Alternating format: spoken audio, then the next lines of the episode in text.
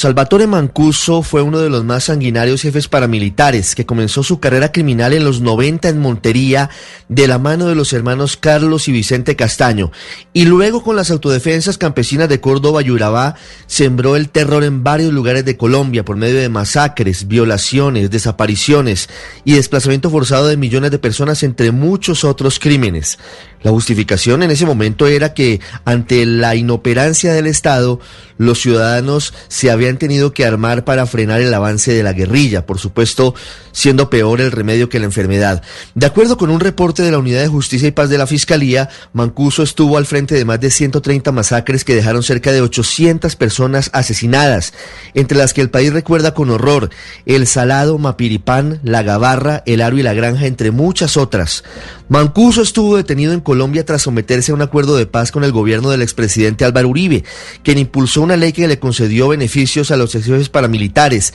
entre ellos una pena alternativa de ocho años de cárcel a cambio de verdad y reparación para las víctimas. Pero finalmente fue extraditado a Estados Unidos el 13 de mayo de 2008 por narcotráfico, tras haberse demostrado, según dijo el gobierno de la época, que seguían delinquiendo desde prisión. Aparentemente, mientras permanecía detenido en Colombia, Mancuso habría preparado su retiro dorado, entre comillas, tras una de las más atroces carreras criminales en el país en Italia, la tierra de sus ancestros, y para ello habría adelantado el movimientos de dinero y compra de bienes por medio del fallecido Giorgio Sale, quien también tuvo muchos líos legales con la justicia colombiana. Por eso hoy hablamos de la posibilidad de que en un plazo máximo de nueve días Mancuso sea deportado a Italia en lugar de ser extraditado a Colombia, en donde tiene varias cuentas pendientes con la justicia. Y mientras Interpol ya publicó las circulares rojas para que Mancuso sea detenido en más de 180 países del mundo, el gobierno colombiano salió ayer a aclarar que la solicitud de extradición hecha por las autoridades de nuestro país a última hora, en este caso, no ha sido negada y también diciendo que no hubo errores de procedimiento.